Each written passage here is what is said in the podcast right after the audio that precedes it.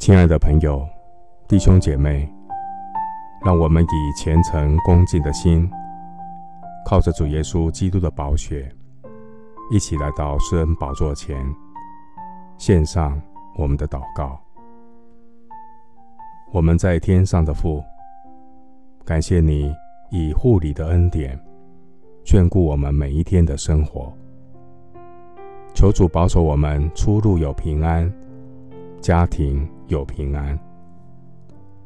主啊，疫情当下，各种关于疫苗施打的讯息充斥在网络社交平台上，纷纷扰扰，让人无所适从，让人民的心情忐忑不安。亲爱的主，我们来到你的施恩宝座前，寻求你的带领。我们要回到你的话语里，向圣经的真理对齐。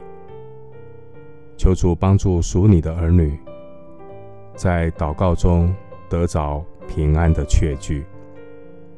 也求主怜悯所有还在救恩门外徘徊的百姓，让他们有恩典，能够找到。做决定的智慧与平安，这智慧与平安的源头，来自相信耶稣基督的救恩。主啊，世人害怕感染病毒，期待透过施打疫苗来解决。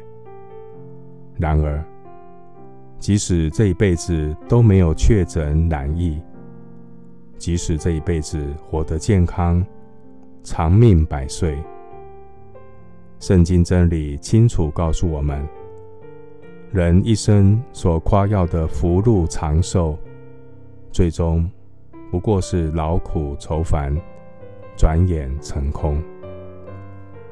主啊，面对疫情对生命的威胁，无论是打疫苗或不打疫苗，人的生命在转瞬之间，如白马过隙，消失无踪。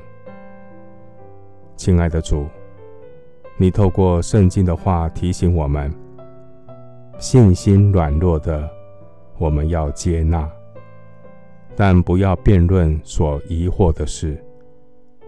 主，你的话提醒我们：上帝的儿女。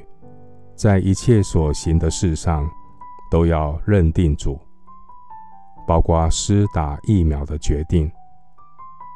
你必指引我们的路，带领我们所做的决定。求主保守决定施打疫苗的人有平安，减轻他们疫苗施打之后的风险与后遗症。也求主保守。决定不施打疫苗的儿女，让他们也得到你的眷顾。你成为他们生命的引导和帮助，保守他们出入平安，一生跟随主，服侍主，荣耀主。谢谢主垂听我们的祷告，是奉靠我主耶稣基督的圣名。阿门。加拉太书六章十五节：受割礼不受割礼都无关紧要，要紧的就是做新造的人。牧师祝福弟兄姐妹，施打疫苗前后都要爱耶稣、服侍主；即便不打疫苗，要继续爱耶稣、服侍主。阿门。